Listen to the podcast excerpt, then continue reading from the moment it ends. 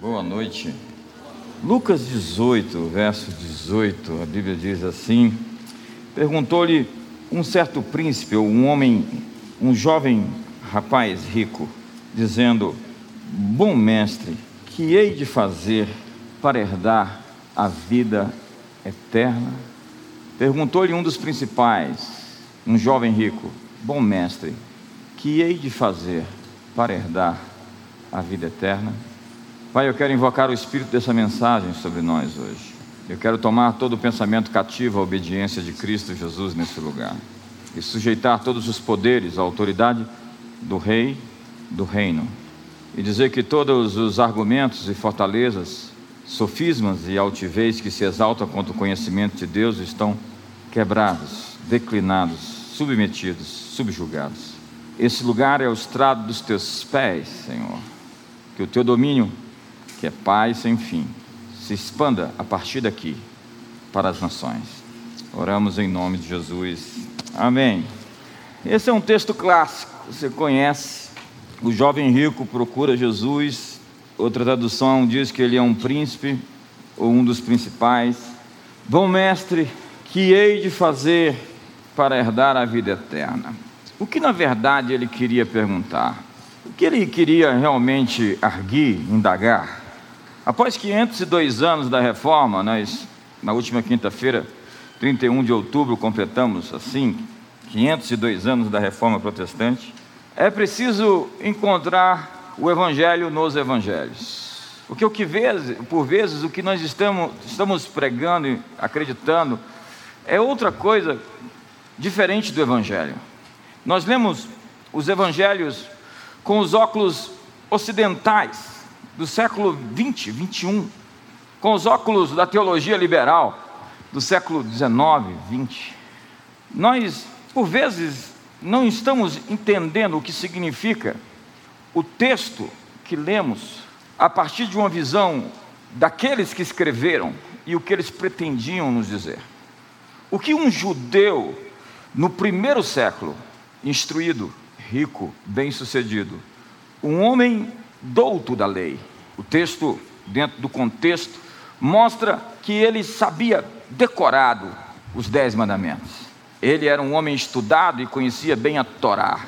O que ele queria perguntar a Jesus acerca do que hei de fazer para herdar a vida eterna? O gnosticismo foi a principal heresia dos primeiros séculos da era cristã. Irineu, Tertuliano, os pais da igreja primitiva lutaram bravamente contra essa heresia que tentou destruir a nossa mensagem. Ela tentou substituir a mensagem do reino de Deus, na terra como no céu, por uma visão dualista, fatalista e plasticista. A visão do gnosticismo era de um demiurgo que, em rebelião contra um Criador, tinha feito um mundo material. E esse mundo material se contrapunha ao mundo espiritual. Portanto, o mundo espiritual era muito bom e o mundo material era mal. Os pais da igreja dos séculos 2 e 3 insistiam que o resgate divino da ordem criada era a grande meta da igreja e não somente o resgate de almas salvas dentre a ordem criada. Entenda o meu ponto. Os evangelhos canônicos, que são Mateus, Marcos, Lucas e João, contam a história do resgate da, da criação. É a redenção de toda a criação. Todas as coisas deveriam estar convergindo em torno de Cristo.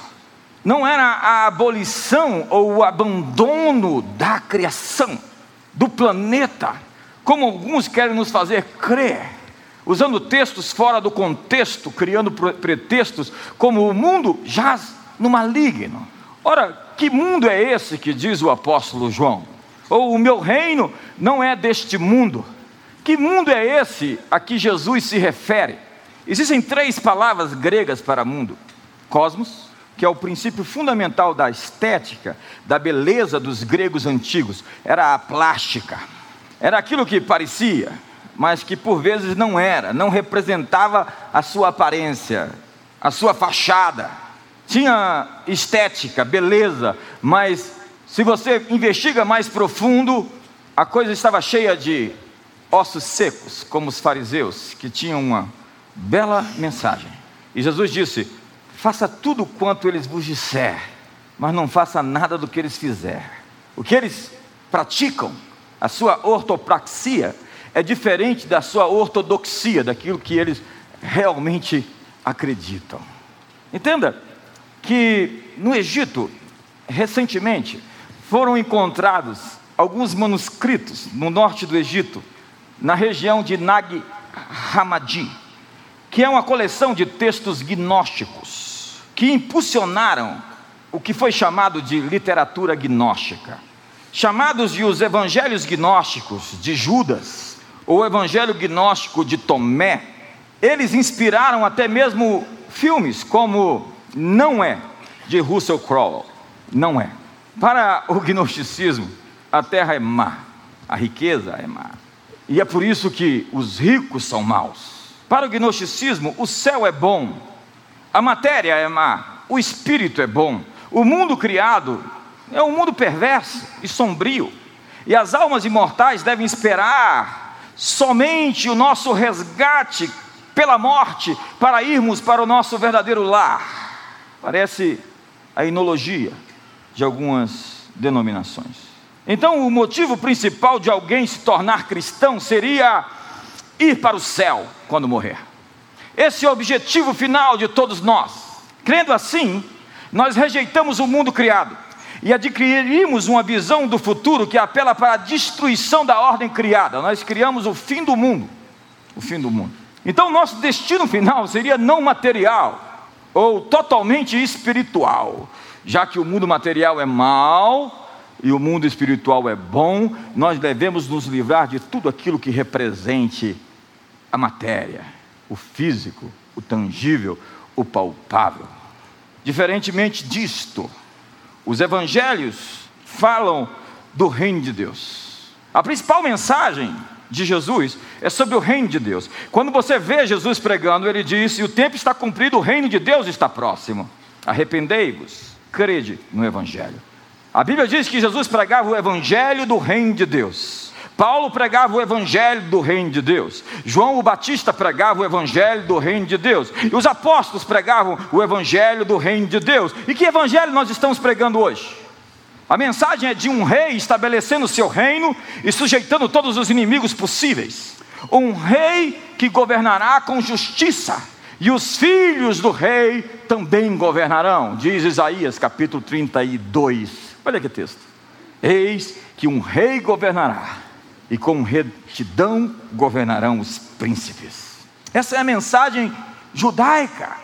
Essa é a promessa do futuro. Essa é a promessa messiânica. Essa é a ideia de que o mundo deveria ser redimido e restaurado e não destruído. Então, esse texto é a versão do Antigo Testamento no Novo, que fala sobre o cordeiro que é digno de abrir o livro, desatar os seus selos. E no verso 10 diz assim: E para o nosso Deus o fizeste reino e sacerdotes, e eles reinarão sobre o céu. Apocalipse 5:10. E eles reinarão sobre o céu. Mas a terra é má. Vamos deixar isso aqui e vamos para o céu. Quantos querem ir para o céu? Não levanta a mão não que eu vou orar para você morrer. Entenda o meu ponto. Eu vim aqui assustar você hoje. Nós temos nos evangelhos a teologia de uma nova criação, onde todo poder, toda autoridade em todo o universo deve se sujeitar ao Messias, onde a morte será vencida pela ressurreição, e a ressurreição é a vida depois da vida após a morte. Entenda, a ressurreição é depois de morto voltar a viver com um novo corpo, imortalizado porque diz o apóstolo Paulo: o mortal se revestirá da imortalidade e a corrupção da incorruptibilidade. Então, desista da ideia de viver nas nuvens tocando harpa em corpos sem corpo ou desencarnado. Isso é platonismo. Então a entropia, o caos, a dissolução serão transformadas, novos céus, nova terra, nova Jerusalém. O propósito futuro de Deus não era resgatar pessoas do mundo, mas resgatar o próprio mundo. N.T. Wright diz Jesus de Nazaré inaugurou não apenas uma nova possibilidade religiosa, não simplesmente uma nova ética ou uma nova forma de salvação, mas uma nova criação. Diga comigo, uma nova criação. Vamos todos, uma nova criação. A palavra eternidade tem sido usada para remeter a um destino celestial, como que o céu estaria de algum modo fora do tempo alguma coisa fora do espaço e fora da matéria. Uma eternidade desencorpada, sem corpo e atemporal, não é uma ideia bíblica, é uma ideia de Platão. Para Platão, como para Buda, nosso mundo constituído de espaço, tempo e matéria é apenas uma ilusão. Estamos dentro de uma caverna, vendo as sombras lá fora, interpretando o mundo pelas suas sombras. A era vindoura não está fora do espaço, do tempo e da matéria. Isso é Nag Hammadi, isso é evangelho de Judas, isso é evangelho de Tomé. Bom mestre, que hei de fazer para herdar a vida eterna? O que um judeu no primeiro século pensava ser a vida eterna? Eu posso te dizer o que um cristão no século 21 pensa. Um judeu pensava sobre zoiaionios, que se refere a vida da era vindoura. Na visão judaica, qual era a perspectiva sobre herdar a vida eterna? A antiga crença judaica dividia o tempo em duas perspectivas de dois aions. aions. Primeiro, Ha'alan Haser, que era a era presente. Segundo, Ha'olam Rabá, a era vindoura. Diga comigo, era presente, era vindoura. Quando nós vemos as expressões porque nos últimos dias, o que os autores bíblicos estão querendo nos comunicar? Nos últimos dias virão tempos difíceis, diz Paulo, porque os homens serão amantes de si mesmos. E ele diz assim, concluindo: foge deles. Ele está falando no tempo presente, que os dias finais já eram os dias dele. Quando João escreve, nós estamos vivendo a última hora, esta é a última hora, ele está falando que a última hora começou no século primeiro. Olha, quando Pedro, no dia de Pentecostes, diz: Porque o que está acontecendo, varões e irmãos, é que a profecia de Joel diz que nos últimos dias o Espírito será derramado sobre toda a carne. Ele está dizendo que os últimos dias começaram. Quando? Há dois mil anos atrás. Então, o que as Escrituras estão dizendo é que a presente era está sendo gradativamente substituída pela era vindoura. Isso não aconteceu num, só, num momento, isso está acontecendo ao longo dos séculos. E os fundamentos dessa nova era já estão postos. Como o fermento, você lembra? O reino de Deus é como três medidas de fermento que você coloca na massa e é impossível de tirá-lo. Tem que tirar o fermento do bolo depois de posto. Ele é invisível, ele é fraco, ele é pequeno, mas ele é poderoso. É assim o reino de Deus. Ele é invisível. Alguns acham que ele é fraco, alguns acham que ele é pequeno, se disserem que ele está ali ou não creia, porque ele está no meio de vocês. Alguns são propagandistas, publicitários do diabo. Eles acreditam mais no mal do que em Deus. Acredite, as trevas estão crescendo, mas a luz está crescendo mais rápido.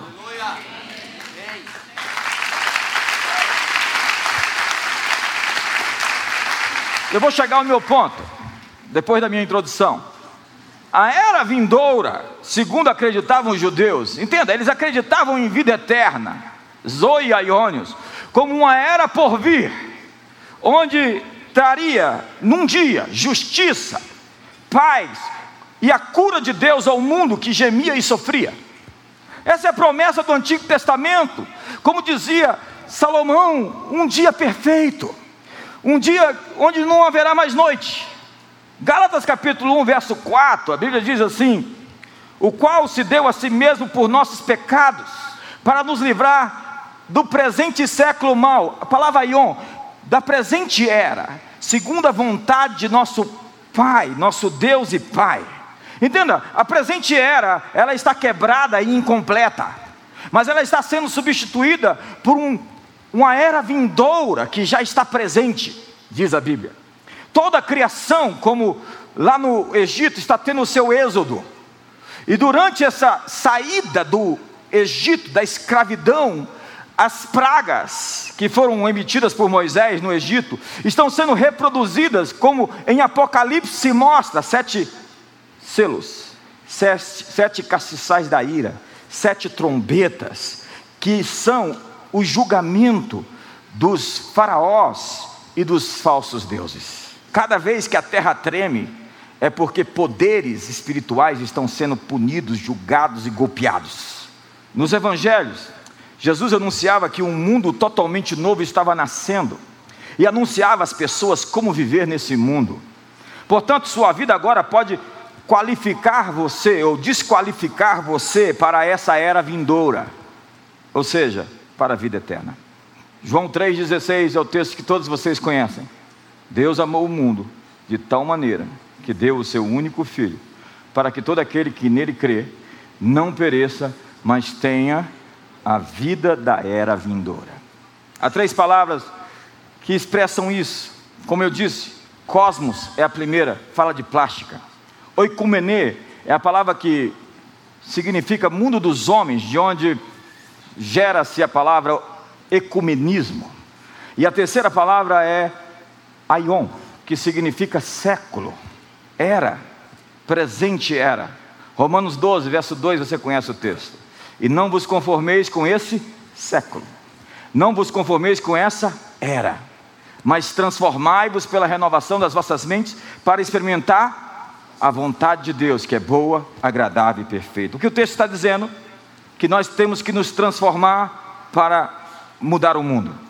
Somos chamados a transformar nós mesmos para trazer essa era vindoura à existência. Nossa vocação é viver agora de uma forma que antecipa a vida eterna. Por quê? Porque nós já temos a vida em nós. 1 João, capítulo 5, verso 11, diz: E o testemunho é esse, que Deus nos deu, Ele já nos deu a vida eterna. Quantos já têm a vida eterna? Ela já está em você. Cristo em você é a esperança da glória. Maior é aquele que está em você do que aquele que está no mundo. E esta vida está em seu filho. Quem tem o filho tem a vida. Quem não tem o filho não tem a vida. Essa, essas coisas vos escrevo a vós que credes no nome do Filho de Deus, para que saibais, olha o tempo verbal, que tendes a vida eterna. João estava dizendo à igreja que vivia naquela era, que eles, apesar de estar vivendo na era presente, eles já tinham a era vindoura dentro deles por vida eterna, traduza-se a vida da era vindoura de Deus. Portanto, Lucas 18, verso 18, o texto que nós lemos diz: Bom mestre, o que devo fazer para herdar a vida da era vindoura? Era justamente o que ele estava querendo dizer, e não segundo o gnosticismo que alguns abraçaram. Ele queria herdar a vida da era vindoura, mas estava preso às posses da era presente. Então, o que Jesus disse? Depois de ele dar uns uma aula de teologia para Jesus? Já imaginou? Você está diante da palavra encarnada e você quer exibir seu conhecimento diante dele. Guarda os mandamentos, disse o Senhor. E ele disse: Tenho guardado desde o princípio. E ele começa a citar textos bíblicos para Jesus. Jesus disse: Então vai, vende tudo o que você tem, dá para os pobres e me segue. Apesar de querer a vida futura, ele estava preso na vida presente. Ele não estava perguntando a Jesus sobre ir para o céu depois da morte, mas sobre o novo mundo de justiça, paz e liberdade que Deus prometera ao seu povo em todo o Antigo Testamento. Eles esperavam o Messias, e a promessa do Messias, por favor, leia a Bíblia, é de que o aumento do seu governo é paz sem fim, um menino nos nasceu, um filho se nos deu, o principado, o governo está sobre os seus ombros, o seu nome é maravilhoso, conselheiro, Deus forte, Pai da eternidade, príncipe da paz. Mas isso seria feito de uma forma diferente do que os judeus esperavam. Eles esperavam um militar libertador, nacionalista, que se erguesse contra os romanos e promulgasse uma libertação do império gentílico. Mas Jesus disse na sua oração sacerdotal de João capítulo 17, verso 3: E esta é a vida eterna, que creio em Ti como único Deus e em Jesus Cristo, a quem envi enviaste. Se você quer ter a vida da era vindoura, ela passa pelo Messias. Como os judeus nós temos expectativas erradas sobre o reino dos céus. Jesus disse, citando o Salmo 37, Bem-aventurados mansos, porque eles herdarão os céus. Eles herdarão a expressão reino de Deus, quando empregada no primeiro século, representava o governo de Deus tornando-se realidade nessa terra. Volte à Bíblia. Jesus orou, disse seus discípulos: quando vocês orarem, peçam assim: venha o teu reino, faça-se na terra como no céu. Que o reino do céu invada o reino da terra. Mateus, o apóstolo, evangelista também, fala que para você entrar no reino dos céus, e isso é diferente dos outros evangelhos, porque eles falam de reino de Deus, e alguns pensam que entrar no reino dos céus representa o governo de Deus simplesmente no céu. Entrar no reino dos céus é trazer o céu para a terra. Para alguns cristãos, tudo que as escrituras parecem dizer é como ir para o céu a igreja ocidental presumiu que o grande objetivo da, da fé cristã é morrer e ir para o céu. Jesus, no Sermão da Montanha, ensinou: não, venha o teu reino, faça-se a tua vontade, na terra como no céu. Herdar a vida eterna é o mesmo que herdar a era vindoura, e o reino de Deus é justiça, alegria, paz, gozo no Espírito Santo. A era vindoura representa justiça paz, alegria e gozo no Espírito Santo. Então, ir para o céu, ou o céu vir até nós, é a grande questão. Em Jesus, o Deus de Israel estava inaugurando o seu projeto da nova criação, nele, por meio dele e para ele. Existe um futuro maravilhoso preparado para o povo de Deus depois da morte, culminando no novo mundo da ressurreição. E aí nós pensamos na ascensão. Vocês sabem, Jesus morreu, nasceu de uma virgem, morreu na cruz, ressuscitou ao terceiro dia e ascendeu aos céus. Ascendeu aos céus. E quando nós pensamos que Jesus ascendeu aos céus, nós pensamos que Jesus se distanciou de nós, ficou longe, simplesmente está separado. Em nossos dias, ascensão só é uma forma de dizer que Jesus foi para o céu depois de morrer. Ascensão para muitas pessoas sugere a ausência de Jesus e não sua presença e soberania nesse mundo. Leia os evangelhos e veja, Jesus já está no comando do mundo. Era isso que eles entendiam pelo reino de Deus. Hebreus capítulo 2, vamos lá, vamos ler a Bíblia. Porque não foi aos anjos que Deus sujeitou o mundo vindouro de que falamos. Mas em certo lugar testificou alguém dizendo: que é o homem para que se lembre deles, ou filho do homem que o visites? Fizeste por um pouco menor do que anjos, de glória e de honra o coroaste, e lhe deste domínio sobre a obra das suas mãos, sobre os seus pés tudo puseste. Ora, veja isso, visto que lhe sujeitou todas as coisas, nada deixou que não lhe fosse sujeito, mas agora ainda não vemos todas as coisas sujeitas a ele. Entenda que há uma coisa diferente entre ter autoridade e ter poder. Quando você tem autoridade, você tem uma certa jurisdição, você não pode exercer sua autoridade, você é um policial aqui no Brasil, você não pode exercer sua autoridade como policial fora desse país. Então, você pode até ter poder de fazê-lo, mas você não tem autoridade.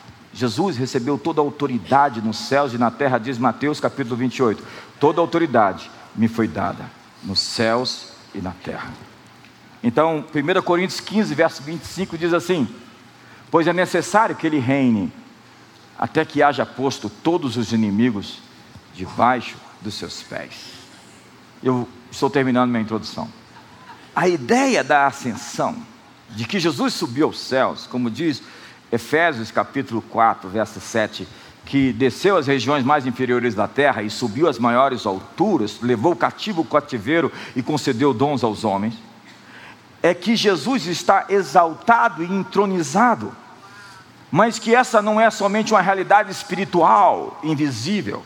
A esperança de Israel não era aqui o espaço-tempo se desfazendo, mas que a terra fosse toda ela cheia da glória de Deus. Como vemos Jesus, a pessoa de Jesus, nós definimos no que cremos no Evangelho. Há muitos evangelhos por aí, acredite. Eu estou anunciando para vocês o evangelho do reino de Deus. Não é o evangelho da fuga, não é o evangelho do escape, no evangelho de tentar ir embora e se refugiar. Eu vou repetir. Alguns vão querer me citar o texto de João capítulo 14. Na casa do meu pai há muitas moradas, vou-vos preparar lugar. A palavra morada é hospedagem, é uma espécie de hotelaria. Se você morre e vai morar no céu, você obviamente acredita na ressurreição, se você é um cristão.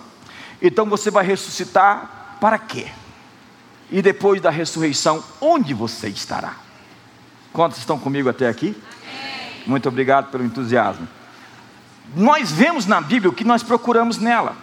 E quando nós pensamos no Jesus, a partir do século XVIII, entenda que Jesus foi, é, pelos iluministas, foi dito que Jesus nem tinha existido. Depois não conseguiram manter essa narrativa. Aí disse: ele existiu, mas ele existiu sem esse poder. Ele não ressuscitou, na verdade. Esse, esse, esse negócio de nascimento virginal não existe. O Éden, na verdade, e todas as histórias bíblicas de milagres são é, contos morais.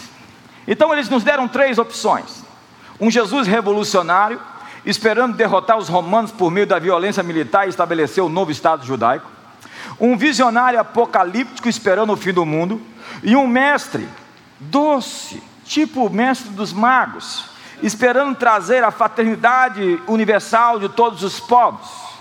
Um Jesus que se preocupa com o pobre, sem precisar ser filho encarnado de Deus ou necessitar morrer pelos pecados do mundo. O Jesus liberal produziu o que nós chamamos de evangelho social. O Jesus liberal ensina a sermos pessoas boas, sem qualquer reivindicação dogmática ou elementos sobrenaturais. Ou ainda um Jesus bom menino que ficaria horrorizado de ver a igreja estabelecida em seu nome, que não pensava em si mesmo como Deus ou como filho de Deus e não tinha intenção de morrer pelos pecados de ninguém. A igreja, na verdade, tinha entendido tudo errado. Eles chamam isso de o Jesus da história e o Cristo da fé. Vejamos o que a Bíblia diz. Eu já citei no Novo Testamento dois textos que citam o Salmo 110. O Salmo 110 diz assim: Disse o Senhor ao meu Senhor assenta-te à minha direita, até que eu ponha os teus inimigos por estrado dos teus pés. O Salmo número 2 diz: Porque se amutinam as nações e os povos tramam em vão. Os reis da terra se levantam, os príncipes juntos conspiram contra o Senhor e o seu ungido, dizendo: Rompamos as suas ataduras e sacudamos de nós as suas cordas. Aquele que está assentado no céu se ri, o Senhor zomba deles. Então lhe falará na sua ira e no seu furor os confundirá, dizendo: Eu tenho estabelecido o meu rei sobre o monte Sião, meu santo monte. Falarei do decreto do Senhor, e ele me disse: Tu és o meu filho, eu hoje te gerei. Pede-me, e te darei as nações por herança, e as extremidades da terra por tua possessão.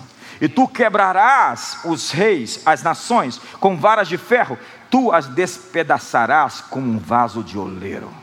É difícil você pregar o Evangelho do Reino de Deus para quem acreditou toda a vida que a sua história se resumia em tentar rastejar nessa vida para encontrar um lugar no céu. É mais fácil cantar algumas músicas onde estão embutida essa mensagem, as pessoas não vão nem entender e vão cantar como um movimento de avivamento outrora trouxe, houve-se um júbilo de todos os povos, os reis se prostraram ao Senhor, houve-se um brado de vitória, o dia do Senhor chegou. Houve-se que todos os povos, um novo rei surgiu. Impérios reconhecem que sua destra reinará. O que eu quero lhe transmitir essa noite é que o Deus do céu pretendeu ser rei na terra.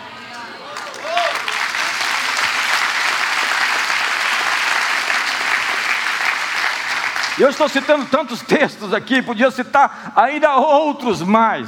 Daniel capítulo 7, tem textos em Daniel 7 que parece que não estão na Bíblia. Fala sobre o reino de Deus e dos seus santos. Como eu disse em Apocalipse 5:10, Daniel capítulo 7, verso 18: Mas os santos do Altíssimo receberão o reino e possuirão para todo sempre, sim, para todo sempre. Verso 27 diz assim: o reino e o domínio, a grandeza dos reinos, debaixo de todo o céu, debaixo desse céu, serão dados ao povo dos santos do Altíssimo. O seu reino será um reino eterno, e todos os domínios o servirão e lhe obedecerão. Eu quero dizer que naquela Páscoa do ano 33, ele começou, o governo do céu começou a invadir a terra. Jesus já é o rei. Enquanto todos os seus inimigos resistem, eles estão sendo destronados e declinando, e estão sendo postos debaixo dos seus pés. Porque em breve o Deus de paz esmagará a Satanás debaixo dos nossos pés.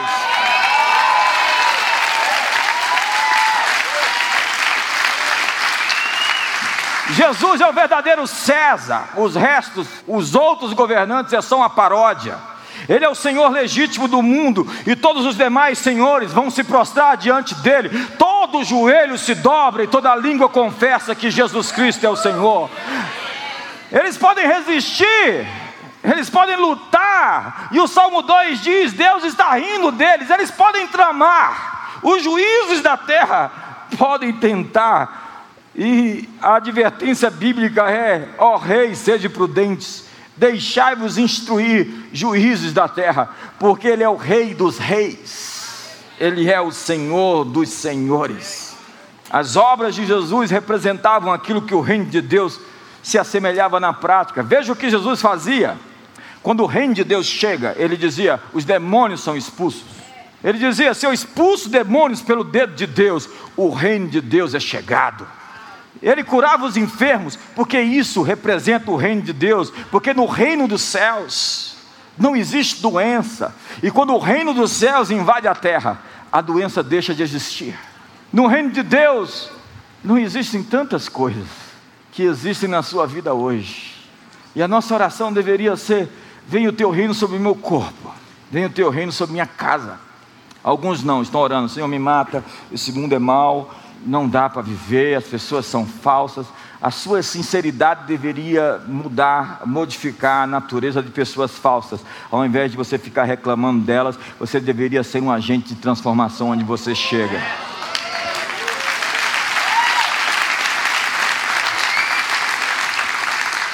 Entenda que se eu falasse aqui, vamos todos para o céu, não haveria luta. Mas quando nós falamos, vamos para cima, ocupar e levar o reino de Deus aos termos do mundo, prepare-se para a guerra. Porque o nosso evangelho é escapista, o nosso evangelho é de fuga, o nosso evangelho é de esconder dentro das igrejas, prestar uma homenagem a Deus semanal, massagear nossas consciências e depois viver a nossa vidinha lá fora. Mas essa não é a proposta do reino de Deus. É preparar e treinar pessoas que chegam até aqui, são equipadas, descobrem a sua missão de ser luz acima do velador, de ser sal fora do saleiro, de ser influenciador dos valores do reino de Deus, vivendo o poder da era vindoura na era presente. Então a era vindoura na era presente vai fazer com que os inimigos continuem se dobrando e aqueles que resistem têm um lugar debaixo do seu sapato que você tem que escrever para eles que eles têm que estar. É viver com integridade, representando a natureza de um pai que é santo que diz a você: sede perfeitos, como perfeito é vosso Pai Celestial. Perfeito não é sem defeito, perfeito é maduro, é equilibrado. O que a criação aguarda são os filhos maduros de Deus, que possam trazer a realidade do céu para a terra, que possam manifestar os atributos de Deus e integridade e uma vida de poder é aquilo que expressa o reino de Deus aqui e agora.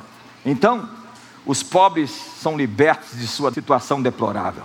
O Espírito do Senhor me ungiu para pregar o Evangelho aos pobres. Para quê? Para que eles continuem pobres, miseráveis e pedindo? Não, para que eles sejam suficientes, para que eles sejam mais que o bastante e para que eles possam abençoar a outros. O Espírito do Senhor me ungiu para pregar boas notícias, porque o Evangelho é uma boa nova. Diga para o seu irmão: eu tenho boas novas para você. Ei, olhe para mim. Se você está anunciando o Evangelho e não é uma boa notícia, você está anunciando outra história que não seja o Evangelho. Eu desafio você a ler a Bíblia de novo. Então as viúvas e os órfãos recebem justiça.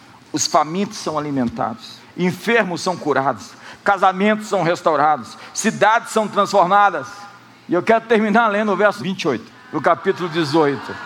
Olha o que diz a Bíblia. Você sabe a história.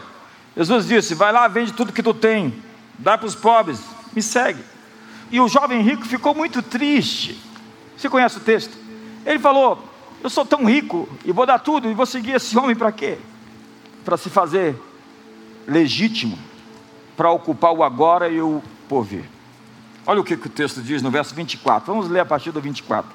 Vendo Jesus que ele ficara muito triste, disse: Quão dificilmente entrarão no reino dos céus os que amam as riquezas, porque é mais fácil entrar um camelo pelo fundo de uma agulha do que entrar um rico no reino de Deus.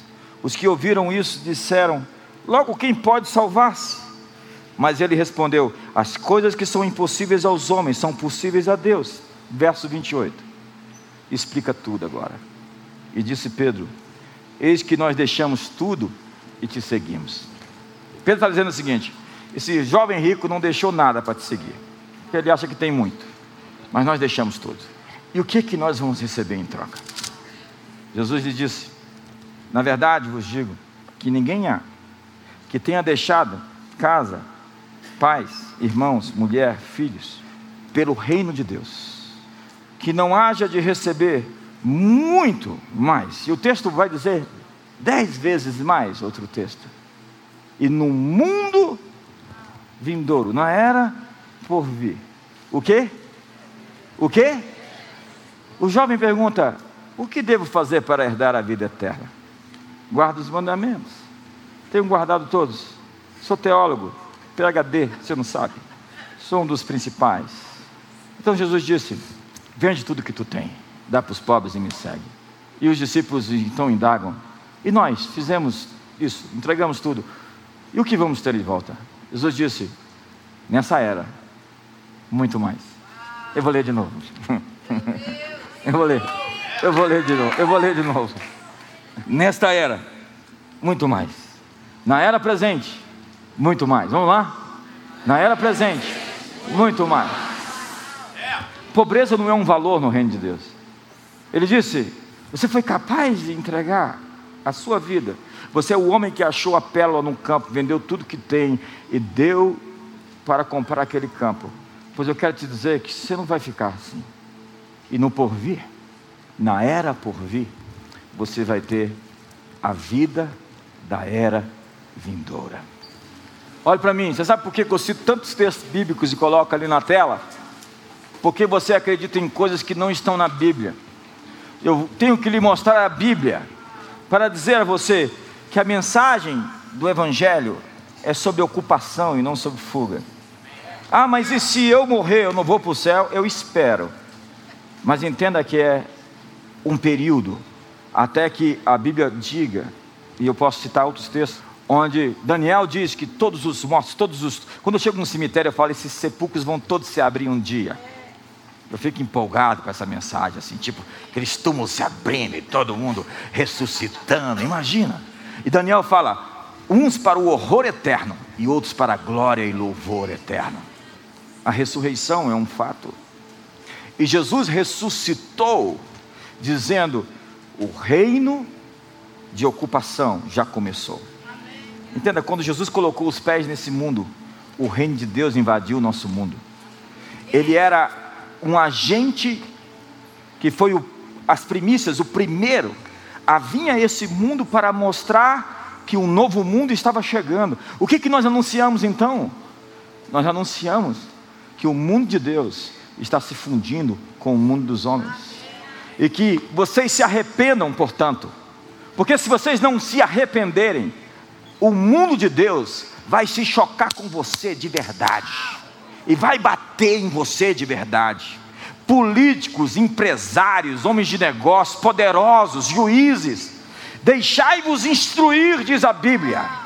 A palavra é metanoia, mude, se alinhe com o que está vindo, faça fila, entre na fila, por favor, para que você não seja devorado pelos valores que chegam.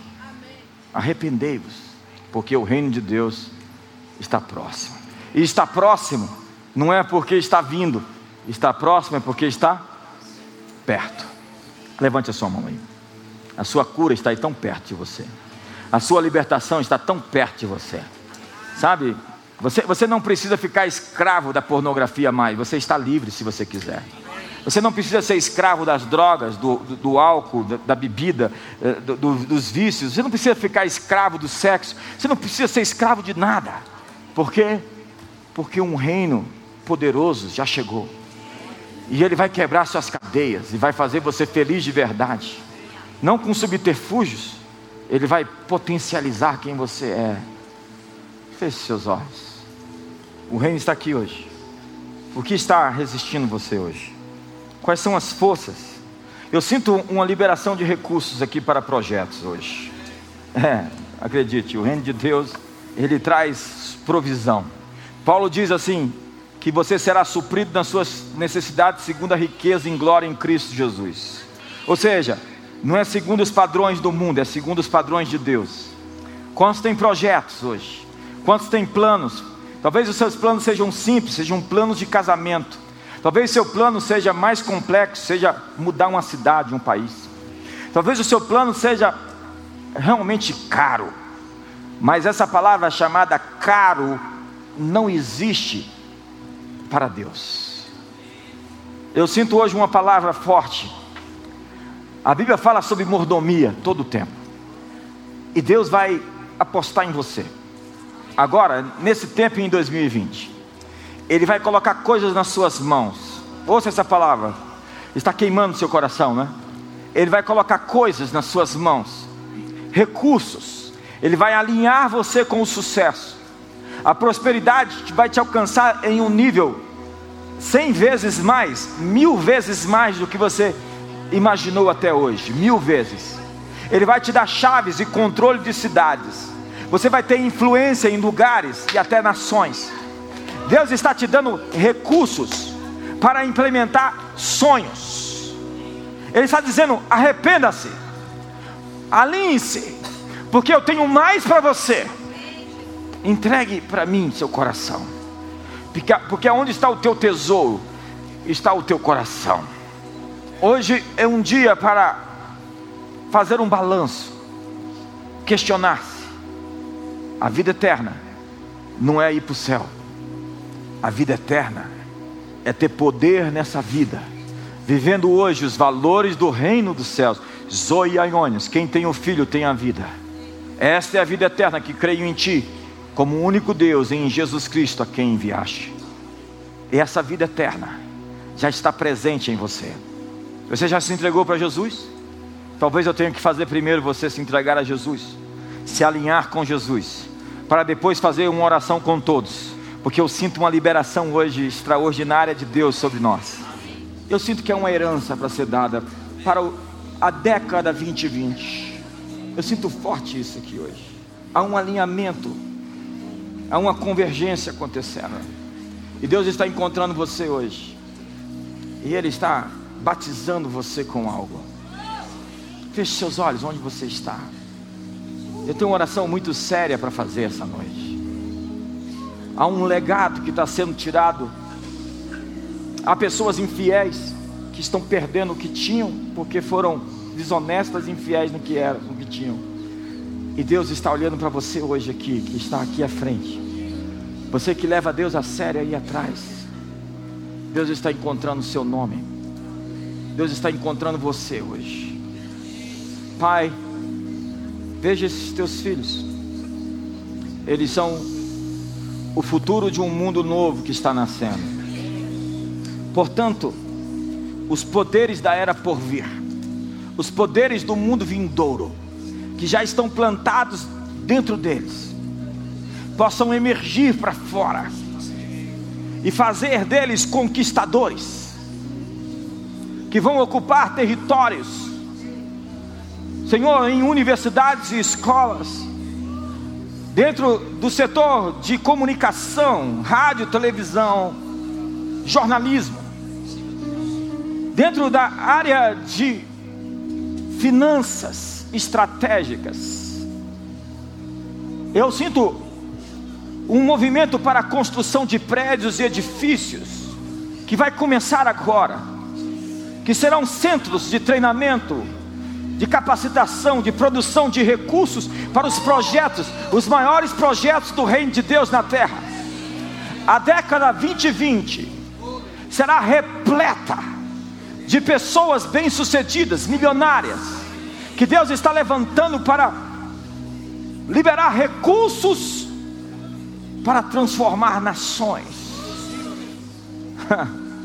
Eu sinto isso tão forte hoje dentro de mim. Há uma alegria indizível. Ela está surgindo. A luz está dissipando a escuridão da sua vida. As trevas da sua vida estão sendo quebradas. O poder da era por vir está destruindo a maldade da era presente.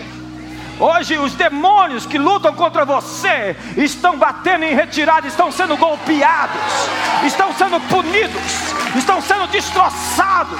Os anjos já estão em exercício, em ação, em operação. E me vem essa palavra de mordomia, a liberação de recursos. Deus está fazendo de vocês mordomos de uma nova porção, mordomos de um novo padrão ele está levantando você para discipular nações. Agentes políticos estão sendo erguidos, que não vão operar segundo o sistema do mundo, mas segundo o sistema da era por vir, segundo a ordem vindoura que está chegando. Você é um agente de um mundo novo que está surgindo nesse mundo presente, e você está trazendo um mundo novo para esse velho mundo você está fazendo nascer.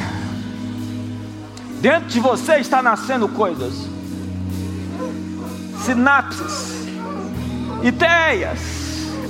Você vai ter programas, você vai sair daqui, e durante essas próximas semanas e meses, você vai fazer desenhos, programas, você vai desenhar coisas que Deus vai pôr a mão e vai confirmar, dentro da sua área e dentro de outras esferas, alguns vão mudar para outras esferas de trabalho e de produtividade. Há uma colheita, há uma atmosfera. O evangelho gnóstico está sendo quebrado na vida da igreja. A década 2020 é a década onde o reino vem planificado, potencializado, onde a justiça se torna um ambiente onde a paz se torna uma atmosfera, onde a alegria é, está presente, você pode encontrá-la, ela está no ar. Gozo no Espírito Santo sobre os filhos de Deus. Uma nova porção do Espírito Santo está se sendo doada.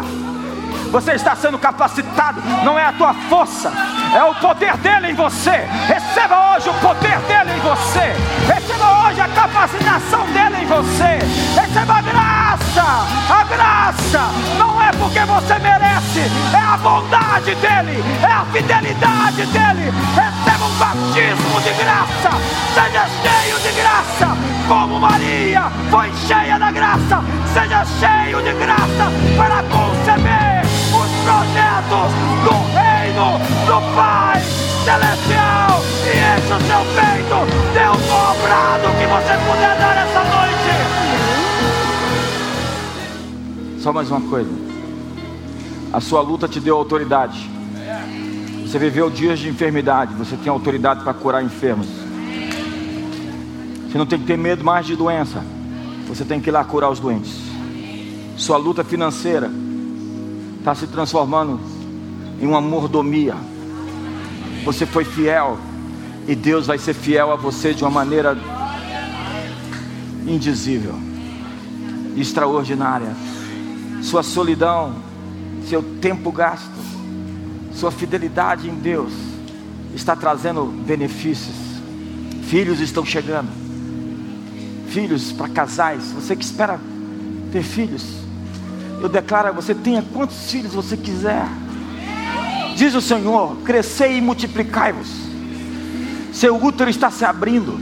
Não existe sequidão, não existe esterilidade, não existe maldição. Deus abre a madre e faz nascer hoje. toda doença no seu sangue se seque agora, até a raiz, até a raiz, e você vai contar o testemunho da sua cura, você vai contar o testemunho da sua história.